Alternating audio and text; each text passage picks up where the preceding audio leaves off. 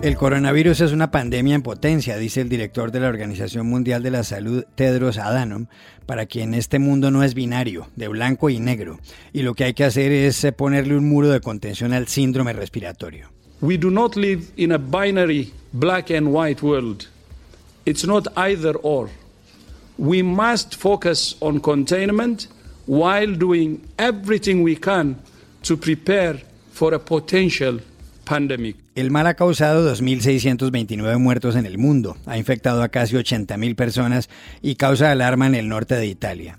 En Milán se ha suspendido el funcionamiento de monumentos y comercios y en la Unión Europea se teme ahora un cierre de fronteras. ¿Qué puede pasar?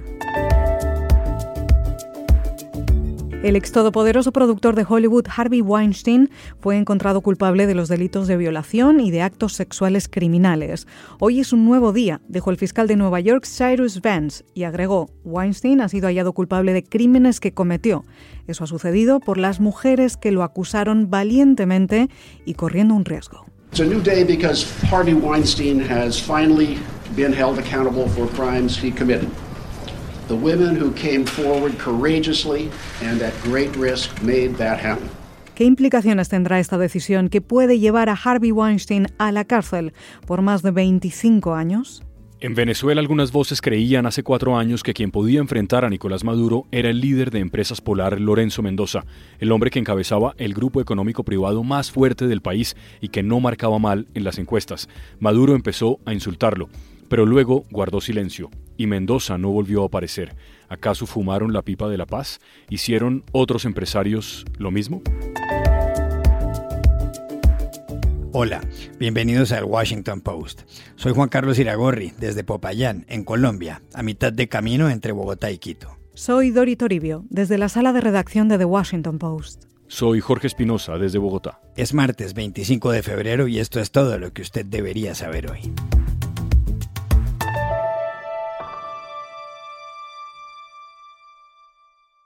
En Italia, en el corazón de Europa, crece la inquietud por el coronavirus. Con seis personas fallecidas, ese país es el tercero con más víctimas mortales detrás de la China y de Corea del Sur. Y Milán, la segunda ciudad italiana detrás de Roma y la principal de la región de la Lombardía, es el centro urbano más afectado. Milán ha cerrado por una semana la catedral y su teatro legendario, La Scala, también ha echado el cerrojo, algo que ha sucedido solo seis veces desde su inauguración en 1778. Y todo esto ha llevado a que algunos pidan el cierre de las fronteras, no solo externas, sino también internas de la Unión Europea. Para comprender lo que pasa, tenemos con nosotros desde Madrid al veterano periodista italiano Giusto Maffeo. Hola Josto, gracias por estar con nosotros. ¿Qué tan grave es lo que ocurre en Italia y qué puede suceder en los próximos días?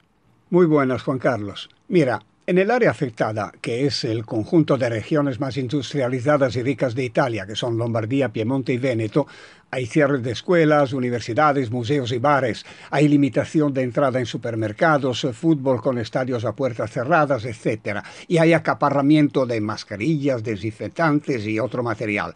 Hay, es decir, un exceso de alarmismo sin duda en gran parte de la población de las zonas más afectadas. Y algunas informaciones sensacionalistas y ansias en pos de prima donna de supuestos expertos contribuyen a cierta ansiedad en la población, esto es evidente. Pero la Unión Europea, la OMS y la mayoría de los virólogos, salvo alguna primadonna, como decía, que gusta aparecer en los medios, afirman que Italia está haciendo lo correcto y lo único posible desde el principio. Es el país, por ejemplo, que más análisis a ciudadanos ha hecho en la Unión Europea. Estamos hablando de 1.700 personas analizadas. Y claro, más buscas, más encuentras, dicen los epidemiólogos. Eh, hay, en este momento hay unos 220, 222 contagiados, hay 7 muertos, pero hay que matizar que la mayoría son personas de edad o con enfermedades previas. Y luego, una declaración por todas. María Neira, responsable de la salud pública de la Organización Mundial de la Salud. Un virus no se controla, tiene vida propia, se le sigue, se reacciona y se adoptan medidas de precaución. Estoy en Italia y lo están haciendo bien. Italia es de los primeros países que ha cerrado los vuelos con China y sin embargo puede ocurrir lo que ocurre, resumido. ¿Esto puede llegar la situación a que se cierren las fronteras internas de la Unión Europea? El cierre de fronteras no se contempla. Hoy mismo, por ejemplo, habrá una cumbre en Italia entre el gobierno italiano, la OMS y la Unión Europea. Hablarán de muchas cosas, pero seguramente no hablarán de esto, por lo menos no se prevé en este momento. Hay que pensar también una cosa, que ha habido episodios y hay un cierto alarmismo. Os puedo contar dos. Eh, la otra noche, en la frontera del Brennero, en los Alpes, un tren que iba de Venecia a Múnich, es decir, que iba de Italia a Alemania, pero pasando por Austria, pues Austria lo paró porque había dos personas sospechosas. Bueno, se quedó el tren un par de horas parado y se gritó inmediatamente al cierre de fronteras. Pues no era eso, el tren luego fue liberado y salió. Otro episodio, en Lyon, Francia, un bus procedente de Italia, dos personas tosen, inmediatamente alguien del mismo bus, pasajeros, llaman a la policía, bloqueo total y follones varios, etc. Pero aparte de estos episodios, no se contempla en este momento ningún cierre de fronteras. Absolutamente nadie excluye lo que pueda ocurrir mañana o otro día. Es decir, hay que seguir momento por momento la situación y su evolución, pero no se está contemplando la posibilidad de ningún cierre, salvo, evidentemente, algunas franjas políticas muy extremistas y muy minoritarias que sí que han invocado esto en varios países europeos. Gracias, Justo Mafeo, por haber estado con nosotros. De nada, Juan Carlos. Un placer, como siempre, estar contigo y con los oyentes del Washington Post.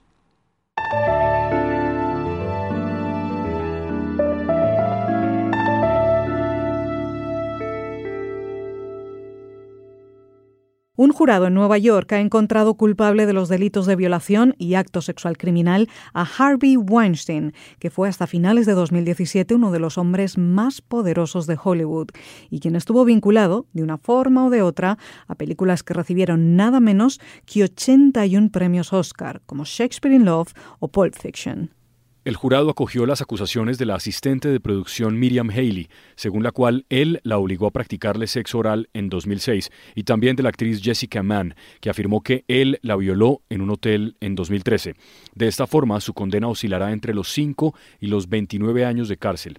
Weinstein, que tiene 67 años, será el primer gran sentenciado por el movimiento Me Too, yo también, impulsado por actrices como Alisa Milano, Gwyneth Paltrow, Uma Thurman y Ashley Judd. Con el fin de entender las implicaciones de la decisión judicial, tenemos en el estudio del Washington Post a la periodista peruana María Luisa Rosell, corresponsal en esta ciudad de UNO TV. Hola María Luisa, muchas gracias por estar con nosotros. Gracias, Dori. María Luisa dice la exfiscal de Manhattan, Deborah Turkeheimer, en una columna de prensa que esta determinación del jurado cambiará la forma en la que el sistema de justicia criminal reaccionará ante las acusaciones de violencia sexual en Estados Unidos. ¿Tiene razón? Yo creo que este es el comienzo eh, de una nueva etapa para la justicia para procesar y para sentenciar casos de abuso sexual. Eh, yo creo que el fallo da una señal de reconocimiento y de la justicia de Estados Unidos ante las víctimas de abuso sexual y eh, muestra que las víctimas pueden tener un futuro frente a la justicia y va más allá, por supuesto, de Estados Unidos. Esto va eh, fuera de las Cortes de Estados Unidos porque los casos de abuso sexual no ocurren solamente en este país, ocurren en todas partes del mundo y el proceso que sigue una víctima de abuso sexual, sea hombre o mujer, eh, sea menor de edad o no, es sumamente complejo desde que tiene que mostrar las evidencias, desde que tiene que pasar por un proceso para convencer al jurado, aun cuando las evidencias confirmen eh, o corroboren los testimonios de las víctimas, muchas veces los jurados tienen muchas dudas y dificultad para procesar casos de abuso sexual. Así que todos esperan que este realmente sea el inicio de una nueva etapa para juzgar casos de abuso sexual, no solo en Estados Unidos, sino también más allá de Estados Unidos. María Luisa, ¿será que este fallo va a disuadir a muchos hombres que en otros momentos han agredido sexualmente a mujeres y que quisieran volver a hacerlo?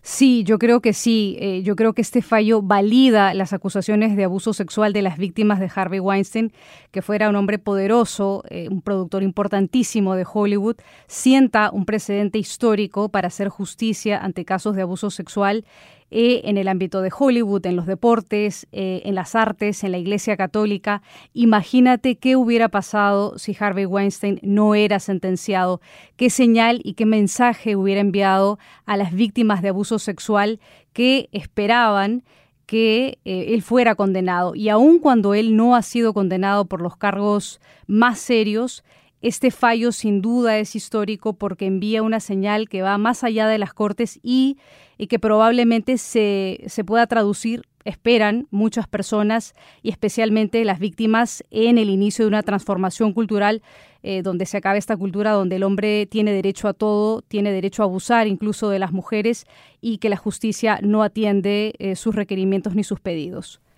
Gracias María Luisa por haber venido. Gracias. Nicolás Maduro le ha abierto la puerta al capitalismo en Venezuela. Lo acaba de sugerir el diario The New York Times en un artículo sobre la relación entre el presidente de ese país y Lorenzo Mendoza, el hombre que encabeza empresas Polar, fundadas por su abuelo y que configuran el grupo empresarial privado más poderoso para los venezolanos. Hace casi cuatro años que Mendoza dijo que Venezuela requería ayuda extranjera para superar la crisis. Después, su nombre figuró en las encuestas como la de quien podía derrotar al chavismo. Pero Maduro lo insultó, se burló de él. Luego, Mendoza se reunió con Cilia Flores, la primera dama, y retornó la calma, según el Times. Lo mismo sucedió con otros empresarios poderosos. Para entender si Maduro ha llegado a un acuerdo secreto de no agresión con empresarios como Mendoza, tenemos con nosotros desde Caracas, donde a veces las comunicaciones no son muy buenas, al conocido periodista venezolano Saúl Noriega. Hola Saúl, gracias por atendernos. Hola, saludos de Caracas, un gusto estar con ustedes. Han pactado una tregua Nicolás Maduro, el presidente, y Lorenzo Mendoza, cuyo grupo empresarial llegó a tener 34 mil empleados, como dice el periódico neoyorquino. Sí, podríamos hablar de un viraje que inició a finales de 2018 en esta reunión de la que habla el Times entre la primera dama Silvia Flores y el empresario Lorenzo Mendoza en lo que se podría considerar como una gran tregua. Si a los hechos nos remitimos, así lo podríamos entender. Desde hace algún tiempo ya dejamos de escuchar los improperios que lanzaba el propio Nicolás Maduro contra Mendoza en transmisiones televisivas. Lo llamaba inútil, diablo, burgués, bandido, acaparador y por supuesto el más llamativo, pelucón, un insulto para nada conocido por los venezolanos, pero que intentaba, como se hacía en Ecuador o Chile, atacar la condición aristocrática de Mendoza, que hoy dirige un imperio familiar. Y recordemos que tan solo no eran insultos, solo en 2016 Polar fue fiscalizada en más de mil oportunidades por funcionarios del gobierno de Maduro. Y es que no olvide, Empresas Polar, la cual dirige Lorenzo Mendoza, es la principal empresa privada en Venezuela. En algún momento aportó más del 3% del Producto Interno Bruto no petrolero al país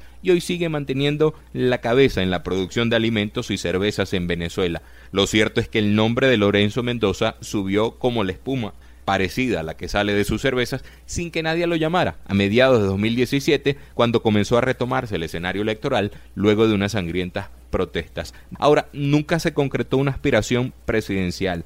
¿Qué hay que destacar en este momento? Las regulaciones de precios a los que era sometido Polar y también las distintas empresas privadas desaparecieron de la noche a la mañana, al punto que hoy un paquete de un kilo de harina pan, esta harina de maíz precocida, muy conocida no solamente en Venezuela, sino en la región, puede significar un dólar. Y si vamos a las cervezas, las conocidas cajas con 36 unidades, puede representar unos 20 dólares, cinco veces el salario mínimo del venezolano. Saúl, ¿hay entonces en Venezuela un capitalismo de facto, como señala el artículo del Times?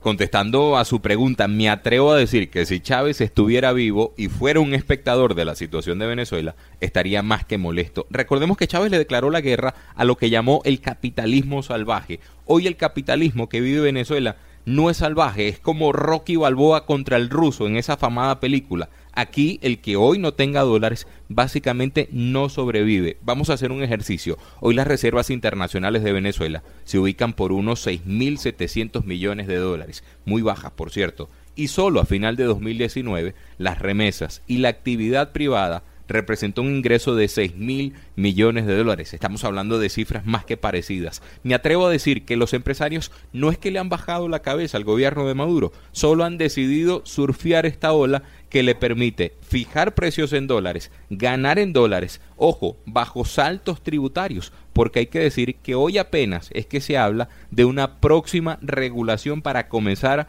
a cobrar impuestos en dólares. Es decir, lo que hoy se cobra en dólares se declara ante el fisco muchas veces en bolívares. Y esto pasa también en el sector público. ¿Y todo esto por qué? Porque al menos 65% de las transacciones en Venezuela ya son en divisas. Incluso hoy la cantidad de dólares circulando en Venezuela triplica la cantidad de los devaluados bolívares que están en el mercado, que están entre la gente. Para cerrar, solo les voy a dejar un ejemplo siendo testigo de cómo ha cambiado Venezuela en estos últimos meses. Hoy usted va a una farmacia, a una cadena de supermercados y hay filas de personas para pagar en dólares, mientras que las cajas registradores para pagar en bolívares se muestran prácticamente vacías.